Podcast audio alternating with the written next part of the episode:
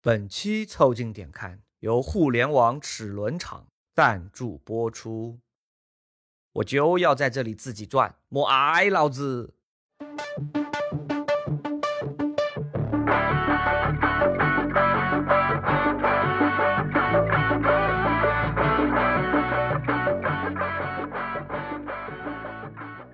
带你靠近这个世界，偷窥笑声和喧嚣，这是凑近点看的番外系列。我们将给你推荐驻留我们生命的某些时刻。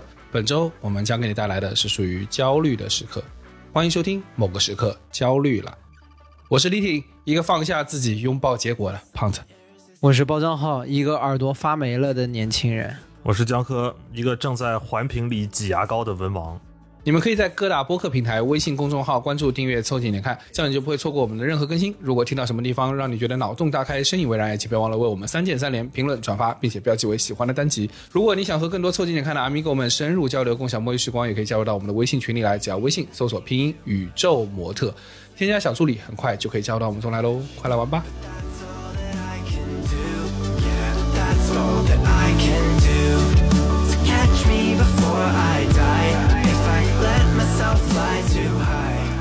Cause that's all that I can do. 最近啊，真的是各种焦虑的高发期，最明显就是我这个口腔溃疡啊就没下去过。啊，啊，嘴巴那不是说蔬菜，我吃了呀，我就是现在那个食堂那个蒸菜，我都是三蔬一荤，照样哇没用。你这是恐慌性的吃蔬菜，对，一个锅底八份蔬菜的量。 三片蔬菜以对及一大只猪腿，它是这么算的，就是一个汉堡里面有一个肉饼和三片生菜，所以是三个蔬菜啊确实一个对一个馄饨。那你对食堂给你计价的这个过程可能有点误解，我点的都是四块钱那个区 域，那个区域里你想但凡有点肉心，做你的梦吧。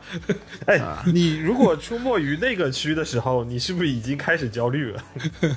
作为大厂员工，居然只能在四园区混迹，你可以想到这个世界啊，就是各种各样的人都存在自己的焦虑，特别可怕。对然后它渗透到甚至在食堂里面还要评比，你知道吗？啊！你们食堂也有三六零吧啊？每月有自己的这个食堂表现之星。啊哦，那可不是嘛。然后你吃完饭之后，还要在白板上给他们贴那个小红花。啊小红花最多的本月最厉害。就这个阿姨这个月颠勺的时候，手抖一下，对她的手抖的有没有足够极 致？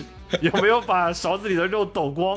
那记得千万不要去贴着小红花的那个阿姨的窗口打饭。对的，那你的三荤一素最后只剩下菜 汤。不是那个红花是那个与就是去吃的员工贴的，不是说他们互相评，那是三六 零。互相颠勺，是互相颠勺，看谁先把看谁谁饿死。懂，最后谁是马丁生谁赢了。我跟你说，一般是很难的，啊就是它一定嗯是让你寻找一个平衡。然后呢，比如说你员工评的作为基数，再以什么老板对于你颠勺的水平评价作为一个陈述，嗯啊，然后当这个哪个低了都不行。哎，我说到这个，我想起来一个画面，其实。我现在想想也挺焦虑的，就是我们的那个大楼物业不是有一个洗手间有专门的保洁大叔嘛，然后每一个大楼里头都会有那个保洁的时间表，就是你几点几分来这儿打扫过了以后，你要签个字，嗯，对，然后旁边还有一个督导员会来签字，就督导会盯着你，去有没有好好做卫生，结果你刚做完卫生，进来就进来一个员工，然后尿了一地， 完了，今天白干。我我们公司也不是那种， 也也不是那种就是失敬人士，好吧？但是就想想很焦虑，而且他们每次扫完还得要拍一下那个就是台面什么的。嗯，有几次我进去上厕所的时候，就看见大叔拿个手机对着我一顿狂拍，然后我也很 很不好意思。 那你就 转过来呲他一脸。你别说这个， 我上上周周吧，我去剪头发，嗯，然后那个理发师就说我能不能剪的过程当中录一下视频？我说干嘛？你要发什么地方吗？做什啊么也宣传吗？他说不是的，东北小李旬是吧？也给你搞个换头。对对，对请说出你的想法。我的想法就是一成不变。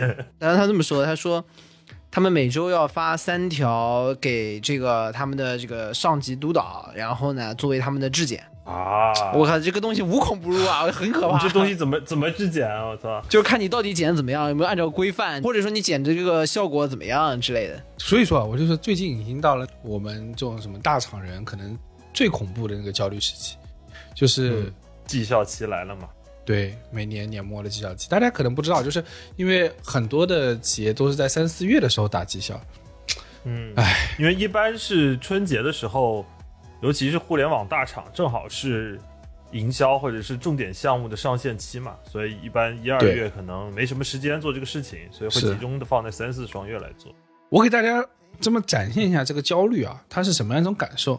可能很多朋友也有啊，就是说大家也能感受到，但是我给你说一下这种感觉。第一个呢，你就觉得在这个状状态下，你一定要争，你一定要争取，对吧？对，一年可不就得支棱这么一对波儿你自己如果只给自己打个 B，老板凭什么给你打个 B 加？凭什么给你打个 A？对啊。对不对？那你要说服老板，今年我要 A，要跟他讲为什么。下面问题来了，我凭什么是个 A？对，好，这时候老板跟你来个新话术，他说互联网情况不好，你是知道的。我我我什么意思？你 什么意思？你的老板已经就可以说出这样的话了 吧？然后他下面要往回防一手，说我呢也不想 PUA 你，然后开始 PUA。他说 我也不是吹牛逼，明年开始呢，我们呢可能会要有优化。 我操把我吓了一跳，我跟你说， 直接就是跟普京，我跟你说，啊就直接核啊威慑，我跟你。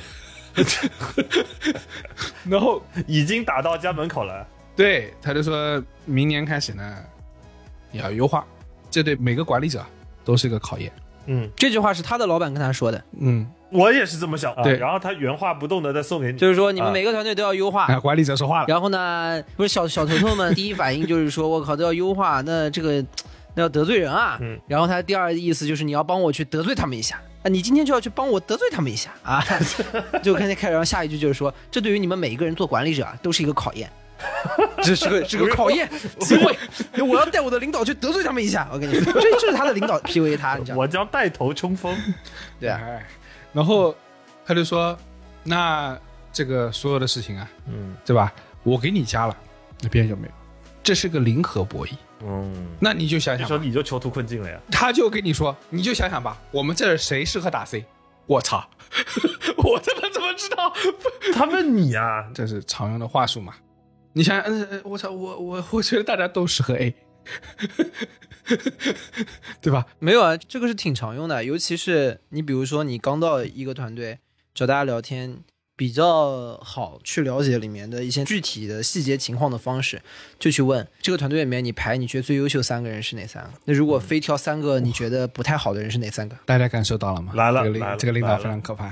来了来有那味这儿。那因为这个很简单，这个很快就能了解到，你不管说的好不好，至少他们亲疏远近，谁和谁是小团体，你全知道了。这时候小刘跟小李之间的那些小哇九九 manipulation，啊，几个人哪几个人是有共性问题的，就是就是这个很明显，哎，这个也 HR 常用的招式。那肯定是包总，您是我们穿马首是瞻。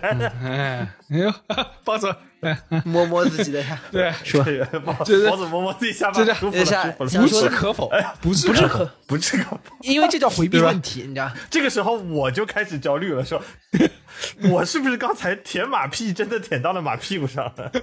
所以我跟你说，你就是觉得这个时候特别可怕。而且我跟你说，焦虑的另外一面是什么？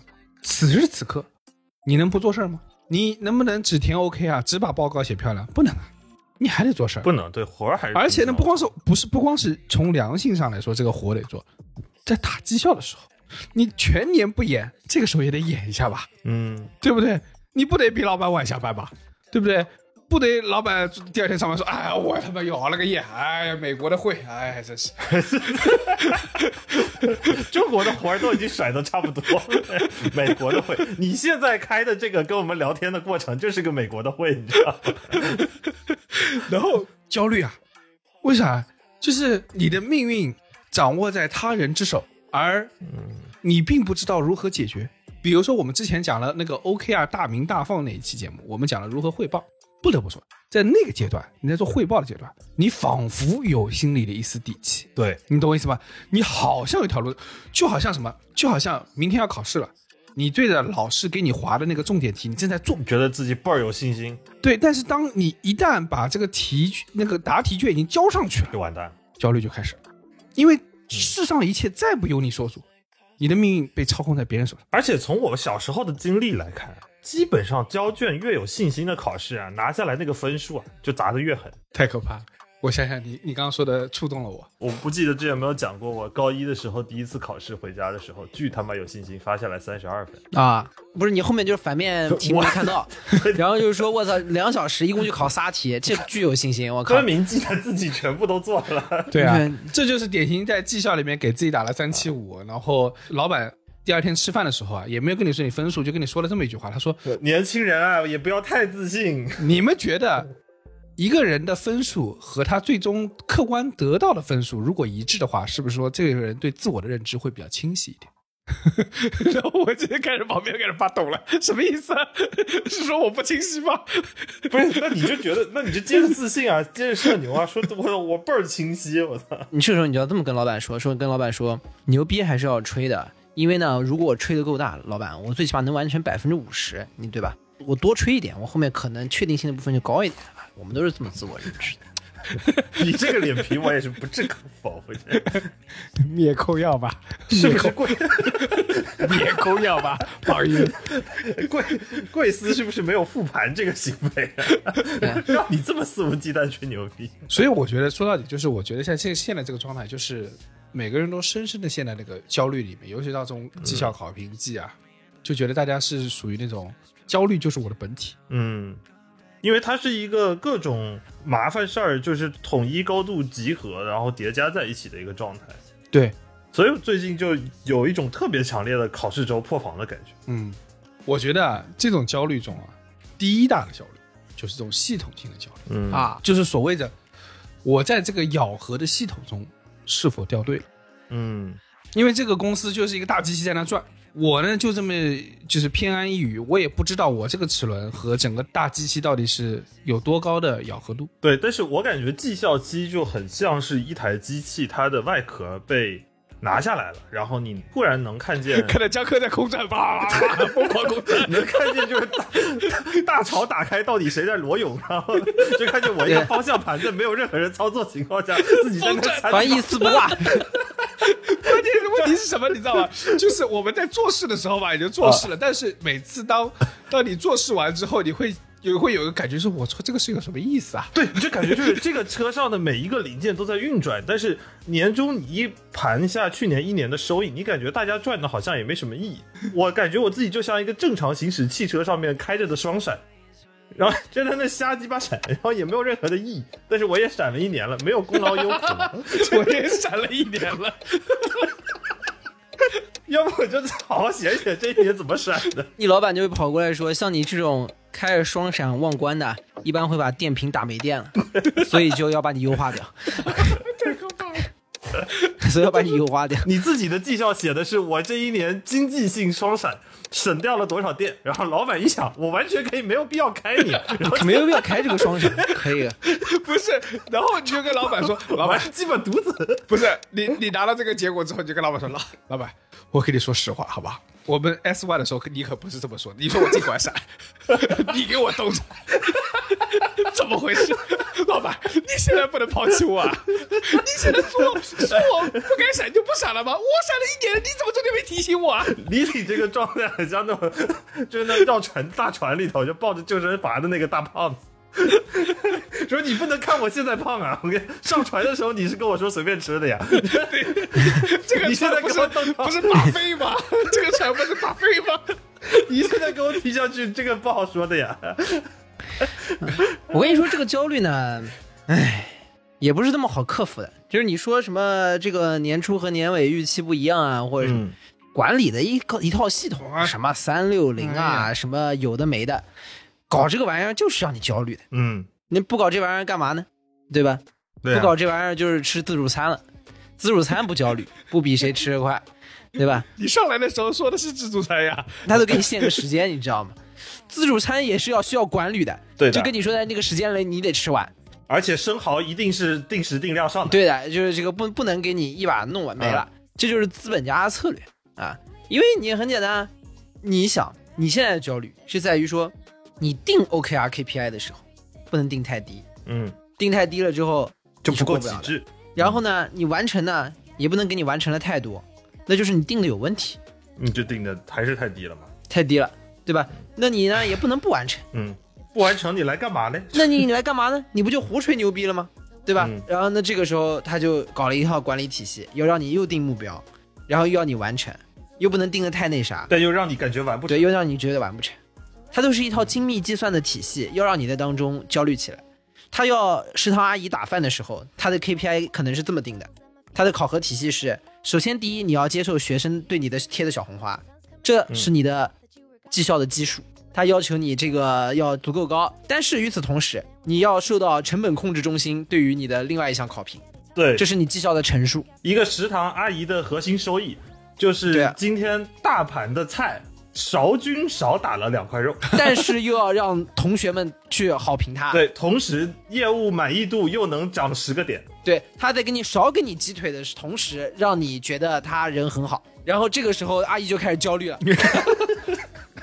确实，确实，然后呢，这个时候这个阿姨一定会跟她的领导提出抗议，说你这个让我怎么做啊，对吧？你我又要少给菜，对吧？我又要让学生说我好话。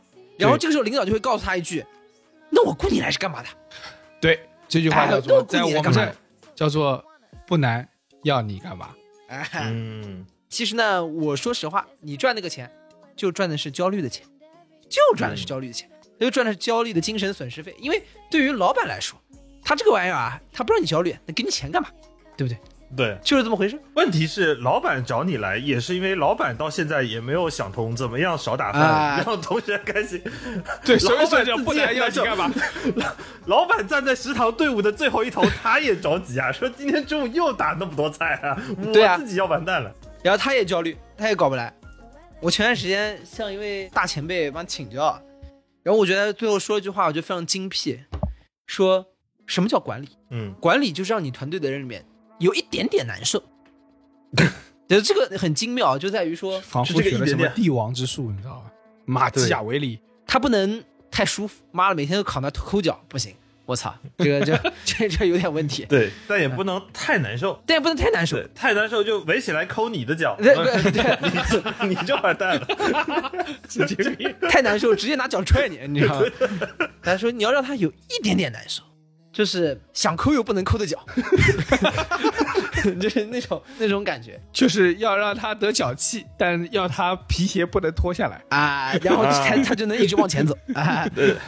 这个紧箍儿你可务必要带好。嗯，你看，这不就是这不就是制造焦虑吗？他是这样的，就是给你太难受了，一把打到底，你躺倒了，对吧？或者你立马完了就跟领导干了，那也不行。那就是你给他制造绝望是不行的，对吧？你要制造绝望和制造愤怒是不行的。那你要干他什么呢？你跟他说，就有一点点难受，这个难受呢，这个一点点、一点点、一点点、一点点的来，他没有让你绝望，也没有让你愤怒，但就让你有点焦虑。延迟满足嘛，就说的就是，所以呢，我说实话，这个东西呢，体系就是给你的，就是说你在为别人打工，这个整个的组织架构到整个这个仪器的运转，它明着说就是说给你更大的平台，让你去更好的发挥。它的另外一个方面呢，也就是让你时刻笼罩在交易之中，这是你度量的代价。但你这么想，其实这种中层管理岗的人，其实他的焦虑比我们的焦虑会更复杂一点，我感觉，啊就是你他不知道他下面的人是不是真的难受的恰到好处了，啊但是呢，他被夹在中间，他是有一点难受，啊，对啊，对啊，老老板让他降本增效，既要难受，对，又要平摊下面的难受，他又不知道怎么样让下面的人难受，然后他自己很难受，然后看着我这个双闪的灯就无缘无故在那闪了一年，然后他就更难受， 他更难受了。 就生气，这个灯能不能不闪我了？们下面的、中间的都说难受了，最上面的老板也在说难受。老板说：“你不知道，啊，我一睁眼就要给多少人发工资啊！啊，我们一睁眼要、要要要花出去多少钱啊？这个东西我也焦虑，我也焦虑，都焦虑啊！完，大家都完蛋啊！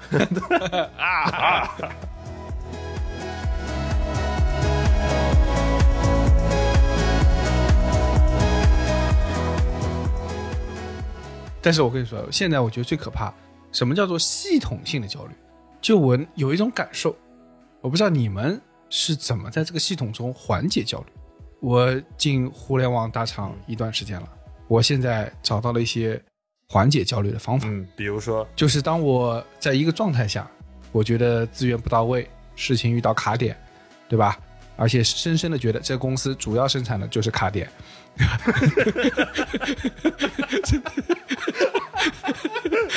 土特产，这个如果是对外的产品 啊，都是低效的，对内产品是最高效。卡点，你这个听起来好好他妈抖音啊，不知道为什么。 我们的特点就是卡点，然后当你面对这么多卡点的时候，你焦虑啊，哎，绩效考评就在眼前了，对啊，事儿事儿做不完，东西推不下去。怎么办嘛？同那时候同事还跟我这么说一句话啊，就是我开始啊去盯别人，或者是说去呃就是给别人提醒，啊，我有点不好意思。就是比如说我找江科有个事儿，江科已读不回，嗯或者是回了两句哎重要的不回了，然后呢、嗯我有点不好意思。后来我同事跟我说了一句话，他说：“你不为难别人，你就为难自己。”我想啊，算了，啊我还是为难别人吧。哎，你这个听起来有没有一种特别强烈的丛林法则的感觉？对，而且就你你会有一种感觉，就是我还是认识我自己的，我知道自己难过的。他那个跟我隔了三个组啊，他难不难过，我我管不上了，好吧，管对啊我已经管不了 了。我管不上这。就是资本家想要把你变成的这种异化的状态啊！对对对对，你们就相互搞啊，就啊相互。对吧咬嘛，养蛊嘛，对啊。到最后就是我已经管不了了，你要是不给我个说法，那我是的他妈只能在楼顶给我自己一个说法了。 你要做我的卡点，我只能让全世界都卡死。对啊，宁叫宁叫天下人， 不是宁叫我卡天下人。不叫天下人卡我。 我曹操的需求永远都是屁零。 对的，然后你也可以想到，在办公室的另外一侧，对吧？有一个人就啪收到了你的消息，然后说这个人没事情做的吗？啊，我们没有自己事情要忙吗？天天就处理他的需求吗？哎，你会发现人与人之间互相产生这种焦虑。我现在说的是什么呢？我怎么去缓解这种焦虑？我跟你说，非常可怕。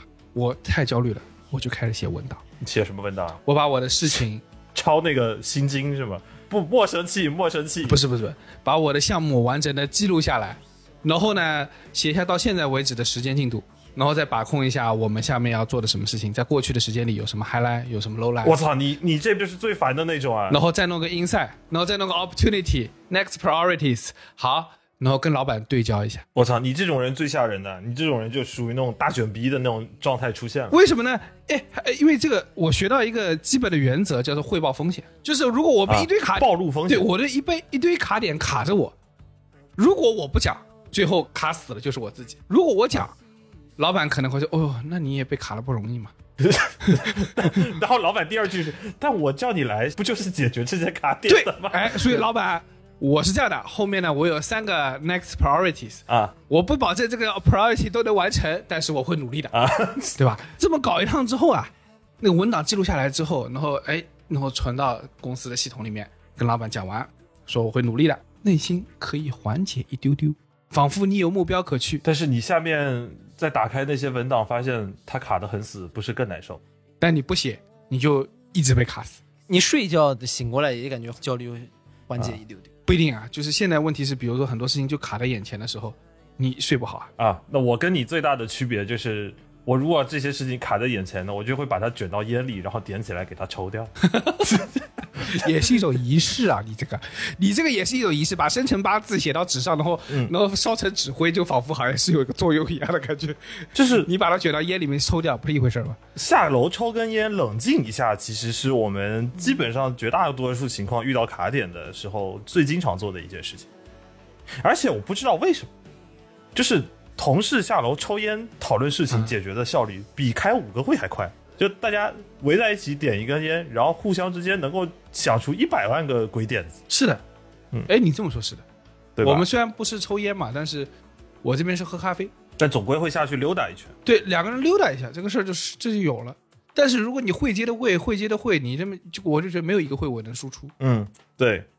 但最近确实，你也可以从同事的烟量里头发现一些端倪，就是我嗯，有一些一起抽烟的同事，然后之前都是下楼可能抽一根烟，简单说两句话就上来了。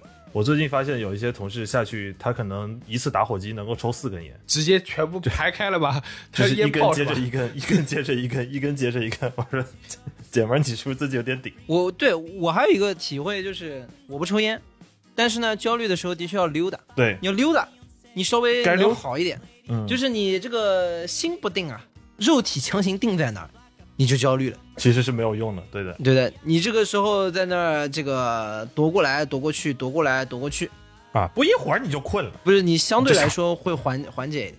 比如我有时候接着电话的时候，就是你跟人打电话，有时候讲的也挺焦头烂额的，就讲的就是你肯定两个人就是讨论啊、争吵啊什么什么。我有个习惯，我就要走路，你嗯要走路而 且我走着走着我要走出去你这个也跟那个老干部啊有点像。 啊，对的，对的，是这么回事。手插着兜走出去了，对，为什么那个部长的办公室里啊，永远见不到部长，因为部长在下面花园里散 部步。长部长着急 啊，部长急啊，部长也没辙了 呀。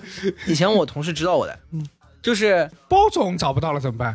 楼下花园你去逛一逛，能碰到的。你们看见包总在那边叠石子， 拼天气预报，我经常会从就是各种那个落地玻璃旁边穿过，什么意思啊？你直接从楼里跳出去 了？不是，你这是不是走的有点极端？门在那边，不要往窗那边走。大家在那个回回廊的那个边就可以看到我从这间办公室门口飘到那间办公室，啊、然后一路飘过去，然后再一会儿再飘回来，一会儿又飘过去，一会儿再飘回来。你是个鬼啊！最后这个电话始终没有打完。该溜子。你这个已经非常接近那个领导干部了，对吧？保洁也是这个动线，领导干部接的都是那个红线的这个固话，走不 他了。溜不了， 他走溜不了，他他最多最多就是把手伸直了，然后屁股可能能离开桌子一点。领导干部接电话是没办法，他只能固话。那领导干部要想问题啊，想问题就要去游泳了呀， 对吧？要仰泳，一定要 仰泳，一定要游泳，对，一定要游一泳，定要仰泳，想事情一定要仰泳。不然一头闷进去，换了一口气憋 憋住了，忙不我过想来不起问题了。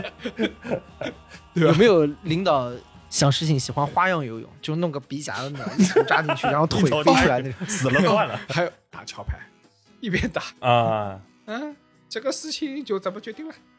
一个站，桥牌怎么会有 渣？你那是渣斗地主吧？那是。 窦爷爷想着想着亏了二百，这个是不是不合适？ 我操！然后老乔，你你这个炸你要不要？要不要？不要，我我走了。这个事情就这么决定了。你二十几张牌，你能秒我？你能秒我？能不要我把这个固话吃 掉？除了这个系统性的焦虑，我觉得我们现在还有一个更严重的焦虑是什么呢？就年龄的焦虑，啊它跟这个系统焦虑啊，其实是一脉相承，其实是绑在起。一起的，因为对那个所谓的三十五岁焦虑，不就是年龄焦虑吗？刚刚的那个焦虑是在你在一个庞大的体系，就是专门为了束缚你的体系面前，你挣脱而不得。第二个就是说，随着你年龄越来越大，你发现你越来越这个精力不如年轻时那么旺盛，没有办法在这个丛林法则里头生存。然后你发现你面对这个庞大的怪兽，你越来越打不过它，所以你更加的焦虑。对的， 我最近焦虑到已经，尤其是最近太累了，然后呢，你明显抵抗力就下降。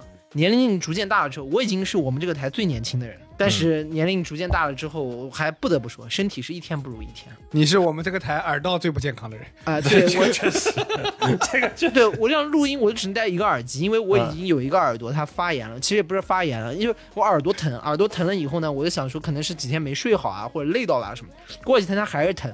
然后我就在某外卖平台上面给我买了一瓶滴耳液滴一滴，嗯，然后我在给自己耳朵里面滴药的时候，我说我滴个耳朵，一瞬间我觉得，哎，那我不就是一只小狗？你是不是疯了？焦虑就焦虑啊，我们不疯啊，好不好？ 你们知道吗？小猫、小狗耳朵里面都要滴药的。然后我说那我可不就是一只小狗？啊，后来发现操，滴了之后也没有用，然后就去医院看。我说医生啊，我耳朵疼。然后这个让然后医生看了我耳朵说，你这个啊那不是耳朵发炎了，你这个耳朵啊是耳朵里面发霉了。 什么东西？你滴的是什么药？营养液是 吗？然后医生拿一个这个 iPad 给他看，一边照耳朵里面，哎，你看这两个蘑菇，他是就是那个你海底捞就吃火锅啊点的那个活体蘑菇是吧？拿一个剪刀进去剪了两个出来，然后直接下火锅里了。肉灵芝，我操！然后不是，然后我跟你说，核心这是什么呢？就是年轻的时候，因为你比较能顶嘛。其实现在没有年纪很大了，但是就是你明显没有那个时候能顶有。点顶不住了，确实对是你顶不了住很多天之后，你意志力还在顶，对吧？然后你人还还顶在那儿，但是你的身体在垮。就比如说，你看我现在就是很小小处，你比如说其他的，那耳朵他跟你闹脾气，你知道吗？耳朵他他说不行了，我忍不住了。你每天屁话太多，讲的我已经听不下去了，我先率先发霉。你每天讲的太多脏东西，我已经听不下去了。我挂机了我耳朵我耳朵我挂发机霉了。， 我挂机了。你这个诱饵是一个什么心情呢？就是下路双排辅助先挂机了， 现在自己只能一个人对线。而且我跟你说，就是它不光是个恢复力的问题，我觉得啊，到这个年纪之后啊，你会时不时的被你身上提醒一些事情，就是有些东西啊，好像不会恢复了。嗯就举个例子，比如说你脸原来脸上有个痘痘，对吧？啊，现现在还能长痘痘，也不知道是个好事还是坏事。但是呢，我一直都会找这。个痘痘弄完之后，不是会有点痘印嘛，对不对？嗯，对啊，以前不当回事儿的，结果现在三个月，哎呦，这玩意儿你说这个痘印，等到你长到六十岁之后，是不是统一就会被归类为叫老年斑？对，所以你会发现，你有一些痘印，那个地方根本没有长过痘痘。对，年轻的时候这个东西叫青春痘，嗯老了之后就叫老年斑。嗯，对，就很恐怖。我不知道他会不会发展成老年斑，我希望不是。但是呢，你就看，呀啊请请医学生出来给我们这个辟个谣，对对对 我们这是胡说八道啊，没有，其没实有就是疤痕，疤痕就是你的疤痕恢复的太慢了。，对，就是你看那个脸上那个地方就还在，嗯，因为呢，你看每天我不都是看了正脸了嘛，对吧？嗯说实话，大家都是一般都照镜都照正脸。没有。我经常早上起来发现我脸已经不在了，因为我不要脸了。哎 这是什么东西？疯了，这个人已经彻底疯了，再说一遍，焦虑归焦 虑，疯不要疯，哎 呀，烦死了！焦虑跟傻逼不是一件事啊精。神分裂使不得，精神分裂使不得。你这个有点 就就说回来，你脸上就长几个斑，你怎么就疯了呢？有点马牛逼的意思了。 然后你看，你平时都看正脸，对不对？然后你那个侧脸是看不见的，嗯对不对？然后你就偶尔一看，我操，我怎么侧脸两三个斑？我什么时候长这痘痘啊？你知道吗？你开始慌张，你就觉得这个斑啊，就不太好说的，就是它可能就是老年斑了，它再也不会下去了，它这辈子就你脸上就有斑了。而且它痘痘也会长在一些，就是以前不咋长的地你方。有没有想过，你脸上突然长了两个颗颗，如果它的排列是比较平行的话，嗯有有可能想自己要变成一只骆驼，这是驼峰，哎，它长 长出来了，哎，它能不能先从别的地方长出来，不 要从脸上长出来？我我我就想问，我就想问你这个症状到底出现了多久？啊你有没有可能 啊？研究一下，你那个霉菌可能不止在耳朵里，可能在脑子里。 我对我也觉得 脑子发霉了， 就是你脑子发霉了，你知道吗？其实你耳朵早就穿了。 我最近也发现一个问题，就是就真的你痘痘会长在一些很奇怪的地方。嗯，就是我现在我的鼻孔里头现在长了一 颗痘痘，多奇怪！你看看，你那搞不好也是霉菌，我跟你我说今。天早上抠鼻子的时候痛不欲生。就是一个蘑菇的那个蘑菇的头啊，已经先长出来了。然后现在你摸的就是那个蘑菇的头的位 置，它一会儿就要长出一个蘑菇 来了。前两天我们不是上一期聊了那个春天嘛？就当然你也知道我我台的这个尿性，就聊啥啥完蛋。然后节目上了第二天，北京刮了一个巨逼大的沙尘暴，然后我就到了公司，我肯定就想先拿一张纸擦擦鼻子吧，把鼻孔里头灰什么先清一清。然后擦完以后，我操，先是剧痛，然后擦出一波血来。 没摘出一个蘑菇都算好的，那土壤是有一点富营养化了，这个这个， 北方的土地原来如此之肥沃，我操！然后我跟你说，就是当这个脸上啊就出现这种斑的时候，你觉得它不会消失，你就开始求助于各种民间的、啊，开始诉诸于什么那些护肤品啊，开始有意识了。，对，过年的时候我跟我表妹吃饭，我跟她说哥哥年纪大了，这个脸上的皮肤啊，以后哎死吧，东西都继承给你。过年 这聊个这开个，头我不操！是一直这样的吗？过年聊这个家你要看好。你们家好他妈坦诚，我操！这过年都聊这个的吗？我操！我跟她说啊，这个年纪大了，皮肤嘛不大行了，哎呀，现在老了也担心。我妹呢，前面时间去了趟海南，这免税店批发了一批蓝妹， 然后 辣妹是什么东西啊？就是这个海蓝之谜还是深海之谜啊，那个我什么操！我操！哎批发！我操！这这个哎，整了一箱，哎这个辣妹这个东西，咱们海洋之谜还是海蓝之谜？但是我每次讲到的时候，我不知道为什么我脑子里面就闪过泰坦尼克号里面的海洋之心。 然后我就我感觉呃这这两个东西好像就莫莫名其妙相互之间有点关联。啊你有没有想过，它有可能，比如说送他的这个最后可能送的东西就是个贵重的化妆品， 然后它沉到海底，卡梅隆一百年后捞出来，哎呦，这 瓶脸上涂涂，八马二上年的拉菲， 马上发霉。脸上全是枣。好，你接着说你跟你妹的故事。然后我表妹第二天又见到我了，然后就是她说给你个好东西，嗯，从她的袋子里拿了一瓶蓝莓，就是面霜给我。然后呢，我那那不是过年吗？然后我就嗯每天在家涂。年后我们又不是居家，因为那个有疫情嘛，又嗯居家上班了一天，就总共大概两三个礼拜没上班。同事见到第一面说：“哟，李婷，你怎么变白了？”我说：“嗯，我这辈子没有受到过这个评价。”真的好用。我这辈子没有受到过这个评价，你这我辈子是搞都了是个个死黑胖子，呃，大家要记住啊，我们我们台是带不起这种货的。哇，真的，我们是想，哎，但他也可以考虑一下我刚刚那个创意，就是个海洋之心的那个，我觉得其他台应该想不到。首先是一个播客节目啊，你很难在播客节目里头去展示一个东西从海底里头飞出来。下一期那个摸象剧场就就海底海底找啊喇海叭，底两万里啊， 海海底底拉拉上去，算海底两万里的喇叭。然后开头我们给大家营造那个潜到海底的那个声音，叫对对对，整整期都是鱼人鱼，就是哇哇哇喇嘛儿哇。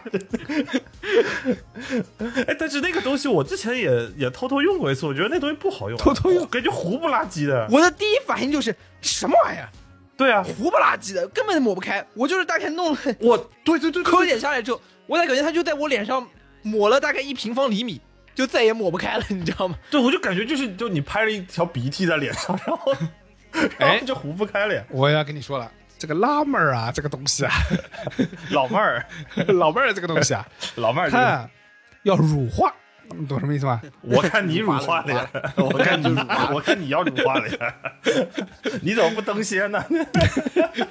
不是，是这样的，它要放在手心，啊先把它那个化开，再往脸上涂才能吸收它。本来不就是润肤乳吗？为什么还要乳化呢？不是，它要先化开，方便它吸收怎嘛么。化开？你放在手里捧着吗不？，就一般来说呢，就是说你手心就捂一捂，会热一点，然后啊再把它放上去，然后揉开，它就变成稀薄的这种。那不揉开它不就吸收了吗？哎，对，这是网上的另外一个困惑。小红书上说，你们虽然要乳化，但是乳化一定要快，不然的那个你的喇叭吸收不然这你里的的手就会心，变白。 你的手心会变得很嫩。 对，说到这个，我用所有的护肤产品都有非常强烈的焦虑感在这里，就是我揉不能超过三下，我觉得揉到第四下我就要亏了， 这这个面霜就要亏在我手心里了，手拿走了， 我就不想慌张，不想着急，开始往脸上狂不是，抹那你有想过，你手和脸的这个接触的时候，其实也是手和脸一起在接触它，它有可能你手的吸力比较对强，这就是第二个。然后这个时候你往和手和脸一起抹的时候，肯定手吸收的也比较多。对，这时候你的手跟你的脸就开始内卷，互相开始抢资源，给他抢着抢着，你开始写个文档，然后上升，说他妈受不了了，我受不了了。我这今天的 highlight 是 这个，low light 是啥？今天的 low light 就是乳霜被手拿了太多。不是，我在想说，如果这样要想最大化让它就都被脸吸收，那我们不应该用手把它往脸上抹，而是应该在一个人脸上擦了这个东西之后，和另外一个人的脸，两个人快速摩擦。 然后这样，喂喂喂，相互摩擦来摩擦去，这样它就被两个人脸吸收了。你看啊，就跟对吧跟别人打招呼之前，什么叫做顶？吻面礼，你知道吧？就疯狂的对对对喂对喂喂，喂喂， 对的，哎，然后就脸蹭脸，对，一滴也不会被手吸 收。对但的。是这出现了个新的问题，虽然不被手吸收，但是被别人的脸吸收了。对，这个时候就是两个人光明正大的 PK。哎，我跟你说，这也好解决。人脸不是分两边嘛？你抹左边，他抹右边，一人出一半，对吧？咱们对大家平分财产，这样绝对不会亏。 只有还有另外一种情况，就是可能年纪大了之后，脸部松弛的时候，脸垂下来，说不定可以自己的左边脸和右边脸能碰。那你确实有点像只小狗啊。还是是什么哈皮狗什么之类的。 哎，你们刚才有一个很重要的年纪大的身体焦虑没有说，就今天刚录之前我们也在聊，就我现在这个发际线啊，哦哟，你这个发际线，啊，你都不用剃头，你这个中间捋起来就是个日本武士。对的， 我是现在有一点就是原生态丸子头那意思了。而且刚才说到长痘的一件事情，我就想到，就是我什么时候意识到我的发际线退的开始有点问题了？是我有一天早上起床摸到了我头上有一颗痘痘，但是我记得非常清楚，这个地方应该是个长头发的地方。越俎代庖。 大家长了青春痘。那你下一个问题就是，我今天早上洗澡的时候，我的洗面奶抹这里，还是我的洗发水抹这里？ 那就看你的口径怎么拉了，对吧？这这个业务边界出现了这这 overlap，这个口径的问 题，你知道吗？你把这里视作为是个头皮，它就是就是个毛囊炎，你知道吧？如 果它如果你把它视作为是脸，它就是个痘痘。 我这一块儿到底是属于中台还是属于前端，我有点搞不清楚了。这一般就是中台和前端呃最讨厌的地方。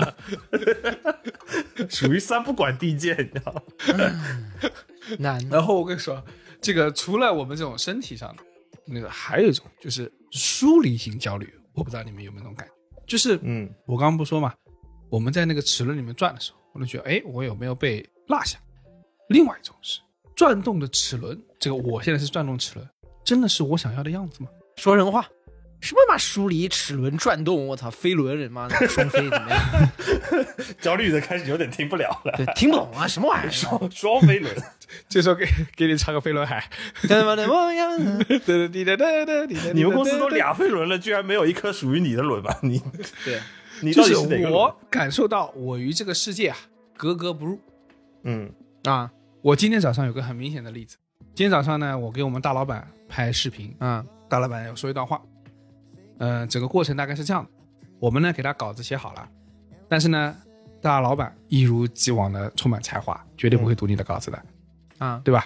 他要看了稿子，然后沉思，想，就跟柯南那个思考一样，就顶了下巴，想，他这个想啊，你全部都噤声，不敢说话，啊，对的，让他想，说不要吵了，好想，十分钟，睡着了吗？他是 睡，还柯南呢 吗？这毛利小五郎，这毛这毛利小五老郎，板我就操在，等着你在后面就扎他 一下。我想说，他是不是前一个会啊？是不是开累了？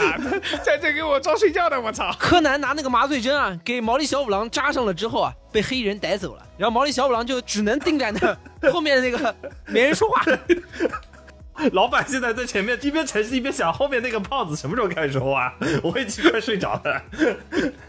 然后好，十分钟讲完，啊好，来录吧，巴拉巴拉巴拉巴拉，说了一分半，说完之后呢，呃，我我他整个把内容大概要说的呢也说了，我第一反应啊，作为一个嗯经常拍这种东西的人，第一反应，呃，老板不错，再保一条，对吧？正常反应嘛。我说老板不错，话音刚落，保一条还没出来，走了，就听到掌声雷动，长得真好，哇，好厉害，这样就出口成章，好厉害！你就感觉你是哦你们不是互联网企业不兴这个吗？我也觉得我不信这个呀，我也不懂呀。 我跟你说，他救了你，嗯，因为这样的话就顶住你保一条那句话，你那条保一条说出去是什么意思？老板讲的还不够 好吗？这有点危险了，有点危险了。哇你老板可恐怖啊能会也想说，要不再找一个人保一下这个人， 这个人是不是可以？这个人给我抬走。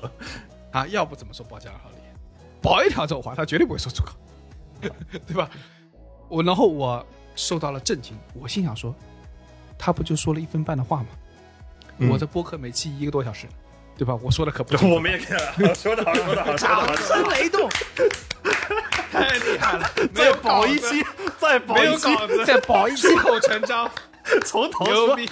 这期我们从头再来， 再保一期。然后更厉害的是什么呢？我回去之后跟我的同组的同事分享了这个消息，嗯，我说今天啊，我在那边想跟老板说保一条的时候，被旁边的朋友们打断了，他们纷纷掌声雷动。我是不是和这个环境格格不入啊？然后我同事回了我一句，他说：“你记得上次你给大老板拍片的时候，你说了什么吗？”我说：“说了什么？你让他保一条。”我想说完了，已经结 束了，上次已经保过一条 了。已经结束了。你观察一下，你公司最近有没有新来的人，就做的事情跟你有点像的。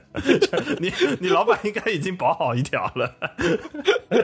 你要真想让你老板再拍一条，你就把那一分钟的片子，你现场拿着那个叫什么监监控放到他面前去，说：“哎，老板，您看一下这一分半可以吗可以，呦，？”如果他说可以，你就别费劲了。不是因为老板，我跟你说，写好的稿子，读词这个题词器就在面前，你不造的毒，你就知道，老板们还是很有自信的。你给他看监视器，你以为看一次有用吗？看十次他都会觉得可以。嗯，可以。那对吧可以啊，不是李挺说的保一条很正常，他担心的根本不是说好，他担心的是上一条没录下 来。不是，这个他太熟了，你说这个我熟啊。 你听我说，老板是这样的，大家鼓完掌之后，老板也不会笑笑，也不会说，他只会说一句话：“这这有什么难的？一分半的话嘛，真是的，哎呀，搞这么复杂，来走走走走。啊， 这是大老板那之大家格局。配合表演啊，完成啊，”嗯，那互相还要对视，不断的就笑，哇，小宝刚才老板讲得真的厉害，厉害嗯每厉一害点都带到了。然后 小宝就哎哎哎是啊是啊是啊， 所以现在问题就来了，就是就这么拉下脸把钱给你赚了，你赚是不赚？好难 过，想赚，但又不想拉下脸。就是我就基本上是属于是没怎么拉下脸子的那那种状态嘛。当然，所以也没怎么挣到钱嘛。啊所以，所以我刚才是个设问句，你知道吗？我是真的很好奇，这有钱赚吗？带带弟弟，这我在这期开头的时候，我不是说我是一个放下自己、拥抱结果的胖子吗？嗯，我觉得从今年开始，我先放一年试试看吧，先放一点，先保一条。 先保我自己一条， 先把我自己这条保住。今年的核心就是先保自己一条。这个东西都是劣币驱逐良币的啊。嗯当然这么说也不合适啊，但是就是很简单，有有人鼓你就得跟着鼓，嗯，有人鼓你就得跟着鼓，因为你不鼓你就被落下了。对那最后可能考评更高的就是隔壁那个人。你说在这个时候你不鼓，你就是很拽，可以吗？可以，但是呢，你就给自己带来更多的风险，对吧？人还是趋利避害的。你在这个时候有的时候忍忍不住，这也跟着 鼓。Sometimes, sometimes，你脑中会想说，这个老板跟我也隔了很远了，加二加三加四了，对吧？嗯，大家都鼓，你不鼓，他会不会觉得这个男孩好单纯，好不做作，有点，我好喜 欢。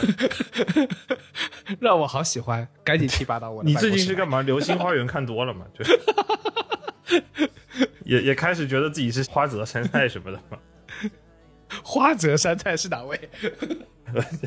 记串了， 花花泽类和杉菜生孩子了吗？倒霉花死哭泽了。香菜，操我脑子里同时出现了香菜跟山菜。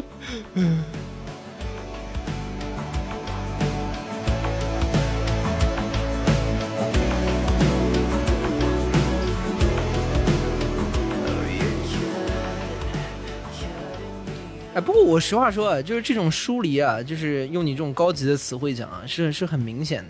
你越长大越会发现，就是你所谓这个实事求是啊，按部就班，对吧？这样这样的事情，可能很多的时候并不能够达到你另外的时候小时候所设想的那样的宏大愿景。嗯，不，你发现快速穿身的人都是先把泡沫吹起来，再去夯实它的，对吧？这个时候就有夯实成了的人就成了，不成的人就骗子就成为骗子。啊！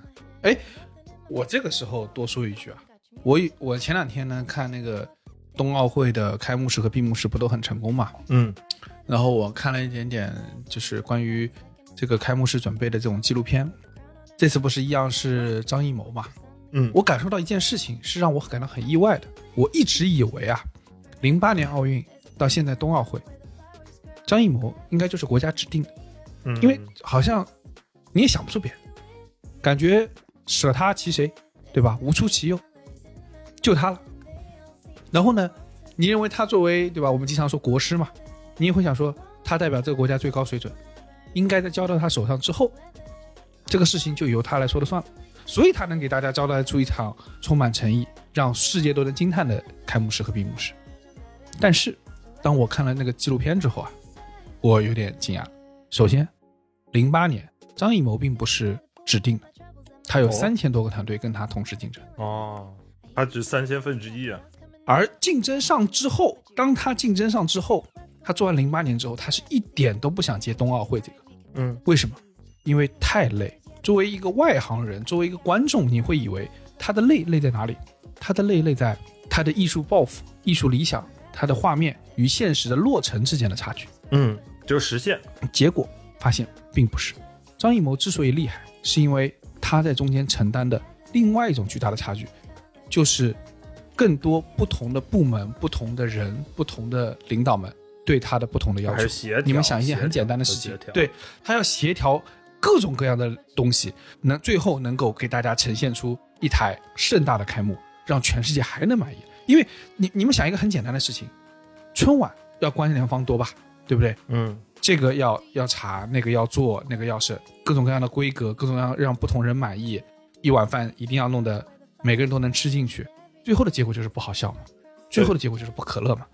你别说什么姜昆呐、什么之类的，其实你想想，那个郭德纲上去好笑吗？他也去对过吧一年吧？小岳岳上去好笑吗？都不好笑，为什么啊？然后你看那个幕后的时候，你看那个赵本山和宋丹丹幕后，他们为什么后面不愿意上春晚？就是压力太大太了，各太累了，哎呀，我跟你说，春晚到后面呢，已经是一种祭祀活动，对就是它那种符号祭祀的元素比这个高多了。是，但你说哈文啊，还有冯，就有一年不是还有冯小刚嘛，对吧？冯小刚来导了嘛，你说他们水平高不高？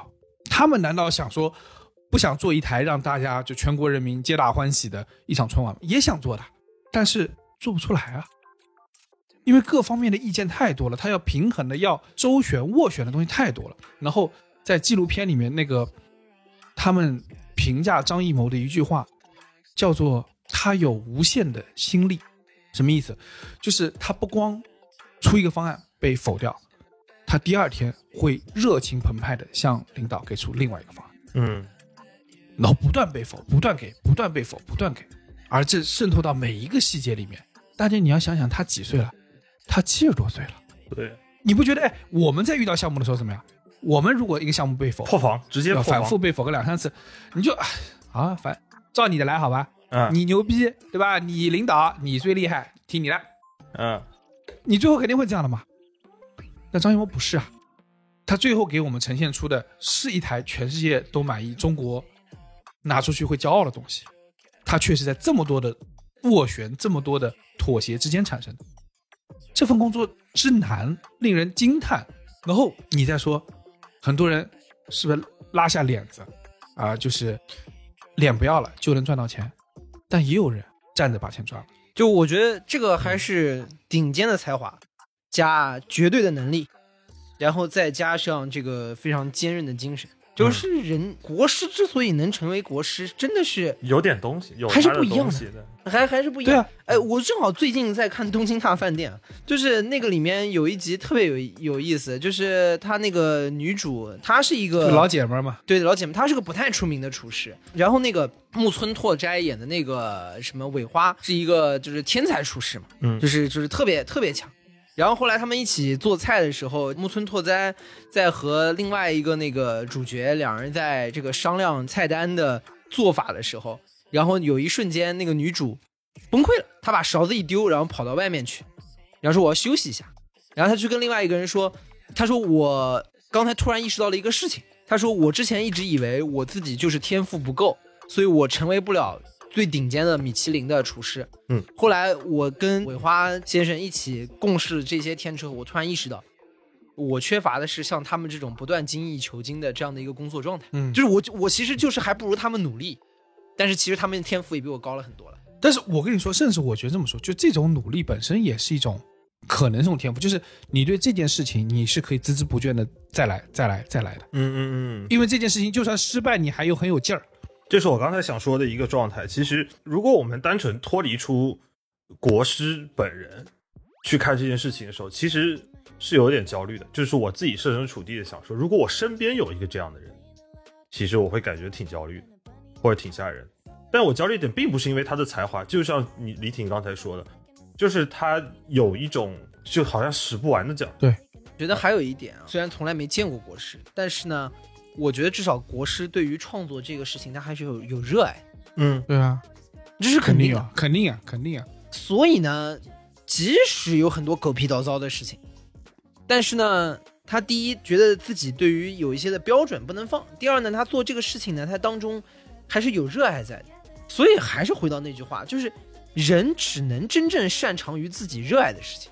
嗯就是你其他，就是你在热爱的事情上面愿意去努力，这是其实也是一种能力，而且这个也或者是像李挺说的，也是一种天赋。嗯对这个就是你的天赋，就是因为你热爱它，所以你愿意在上面使劲，对，它能进入你的心流。对他可以获得除了就是我们平时眼前看到的一些什么工资啊钱之外，他能够在事还情能不累长这件事情，对，能够拿到更大的满足，让他觉得不累。对，它能不累。然后，嗯我要说的重点是，当你对比完张艺谋之后，再看看我们自己，尽量要再考虑要不要拉倒做人，要不要放下脸来。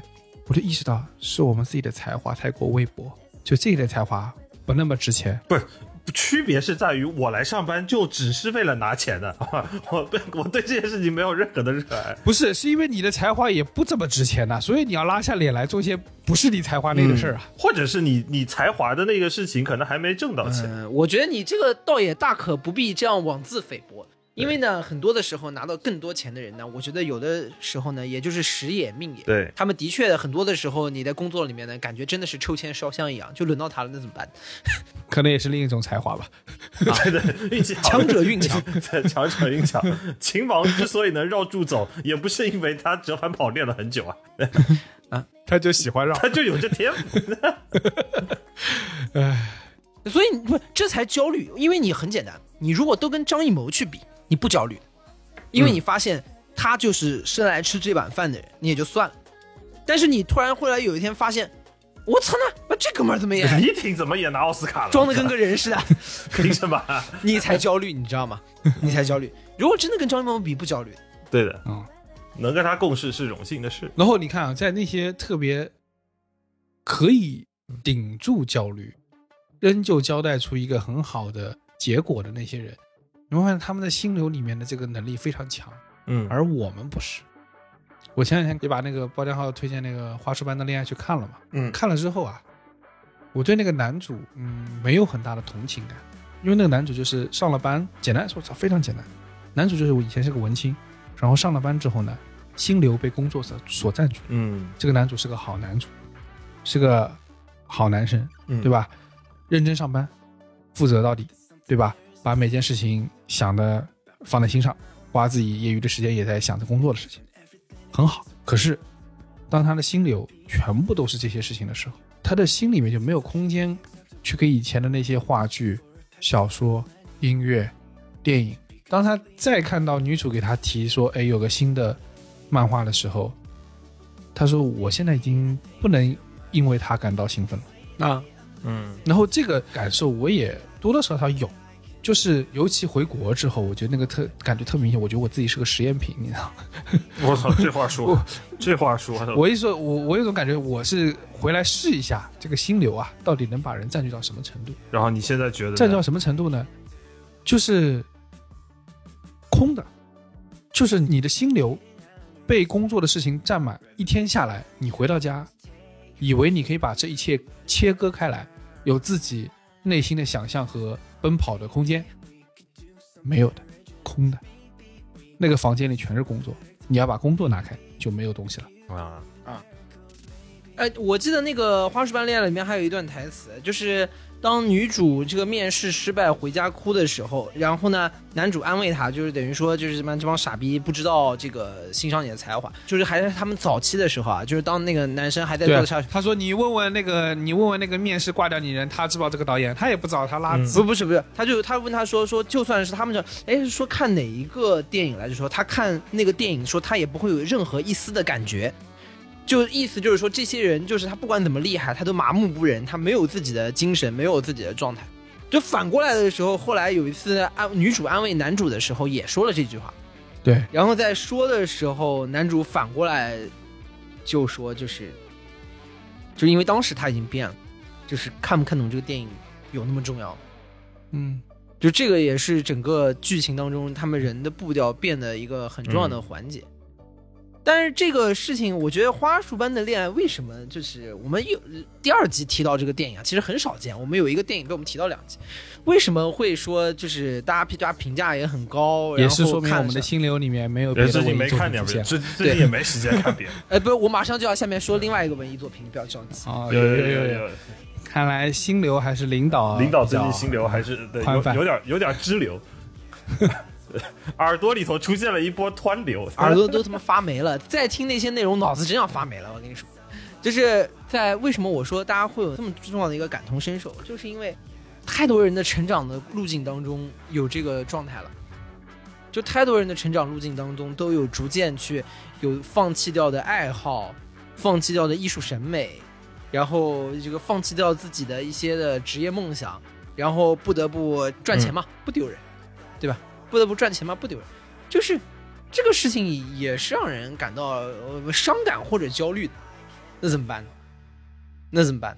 对吧？所以说，它也很容易给你带来焦虑，就是因为你会把一些原来你引以为傲的东西逐渐丢掉，然后当你回过头再去想的时候，你会发现，我可能原来不是想成为这样的一个人，哦，那我已经现在又被困在路的当中了，我应该怎么办？这个算什么呢？这个算文青焦虑吧，嗯，对，因为心中的那个文青离你而去，对的，你抓不回他。然后现在还有另外一部电影正在上映，叫是伍迪·艾伦的这个《纽约的一个雨天》。嗯，当中甜茶演的这个角色，就标准的告诉你，有人生来就是不一样的。这个小伙子，对吧？呃，生在一个纽约的上层的家庭，没事去、家里有钱好，结束啊这了。这这对结束了，我操，全剧终，嗯，真的真的就是，呃，他的理想就是啊，我不想受被受到家庭的规训，我不想被爸妈要求去看那些所谓的什么经典的作品，我就想去弹钢琴。他现在想去弹钢怎琴么，还有弹钢琴？我以为他想去玩王者荣耀呢。那就彻底全剧终了，我跟你讲，就是叫他就想去那种 piano bar，你知道吗？啊就弹那种不是哇就是三自角己钢即琴兴的那种钢琴。 Jazz Jazz，啊、然后自己唱，那跟着唱两句，然后呢要去参加那种高赌注的那个赌局，嗯，然后呢这个动不动就在那个什么酒店赌局里面赢他个一万五千块钱感觉这个往下延伸下去就是活着呀。啊，然后福贵儿把自己的全全部的家气全部都赌上去了， 然后就老婆带着他 老过说我们苦日子也能老过。麻子背着跑了，对，完完了以后这个找不到自己女友，然后直接就在酒吧里面找遇到了一个这个。应该那个女的应该怎么说？精准翻译应该叫外围，啊，对，应该对，就是一个高级的胡歌，对，然然后就是说，他说那个女的跟他说五百块钱，我让让你 dream come true，然后他跟他说，啊、我我五千块钱你要不要转？你陪我去参加我妈的那个什么文艺沙龙， 然后就就就就就是这一系列的， Ten times dream come true，不是，然后你会发现，当然就是后面什么他的女友也什么在出轨的边缘，怎么怎么样，就是哦，少年维特的烦恼都不是太大的问题。啊，最后他又跟这个 Selena Gomez 演的另外一个这个女二又在了一起，不用上 班，妈的，又全剧 终了，我操，这是核心。这四个字直戳我的心坎，我操 emotional damage 没，emotional damage，真的是， 我看完之后我的非凡 就是 emotional damage。伍迪·啊艾伦就去选一些帅哥来演他年轻的他自己，你知 道吗？真的，我很推荐大家看完这个《花束般恋爱》之后再去看对这个，，然后就再 emotional 去 damage，看纽约哎的一个女将。就跟你说，什么叫贫贱夫妻百日哀，有钱公子每天 嗨。啊对确实 emotional damage，然后，对的，他，你像他的问题是在于，他的文青焦虑是在于他妈要他去读经典小说，但他想搞点即兴音乐，这让他焦虑。他可能也焦虑的。焦虑。其实那部剧讲的也是一个，也讲的也是个阶级差异。那个女生呢，家里面也不是条件不好，那个女生呢，也是一个，就是家里面是好像是就是也是类似于 banker 啊，就这种，就是也是有银行，但是就属于 new money，你知道吗？嗯这个是纽约的哦 old money。嗯，嗯，然后就是他不能理解这个公子哥的这种古各种古怪的趣味，你知道吗？然后就进了大观园了，你知道吗？就是各种的这个诱惑，这个接踵而来，这种。奇珍异兽，哎，对吧？对的。所以其实起到最后，就是这个男主哎啥都没做错，就是一个公子哥，对吧？还痴心的爱着这个女的，只有这个女的做错了一些事情。这个伍迪·艾伦啊，我跟你说，这个价值观他也很危险啊。所以啊，我觉得我们有一个问题是要，我如果把自己作为一个实验品啊，是要问自己的，就是焦虑这件事情是否有助于自我的成长？我们是会变成更好的人呢，还是不好的人？就是丧了一期之后呢，还试图去往回捞一捞，但是呢，我觉得也别捞了，就是焦虑这件事情啊，就是任何苦难都不会助于你成长，我觉得苦难本身并不助于你成长，但是因为产生苦难的一些事情，就是它可能的另一面，伴随苦难的一些事情，比如说你的坚持、你的克服、你的在当中的磨练，会让你成长。但苦难本身不会，焦虑本身也不会。对，我昨天不是也在，就最后摘了一句周国平先生在《落难的王子》里头的那一段话嘛，也是说：“先生，请别说这话。凡是人间的灾难，无论落到谁头上，谁都得受着，而且都受得了，只要他不死，因为死就是一件更容易的事。嗯，让我们看看一年后，如果我真的放下自我，拥抱结果，是不是会有更好的结果？这一个双闪会闪得更加的璀璨而明亮。 I love Madonna. I I love Shakira. 以上就是本期凑近点看番外的全部内容，感谢收听。更多需要你凑近点看内容，你可以在微博搜索“宇宙模特公司 UMC”、“宇宙模特公司 UMC”，微信搜索“凑近点看”，关注我们的公众号，点击菜单栏里的购买周边，还可以进入到我们的小店里激情购买。另外，除了小宇宙，你在 QQ 音乐、网易云音乐、汽水、Apple Podcasts、Spotify、喜马拉雅搜索“凑近点看”，也都可以找到我们。欢迎你给我们留言投稿，当然我们也不一定采用。以上。 Lady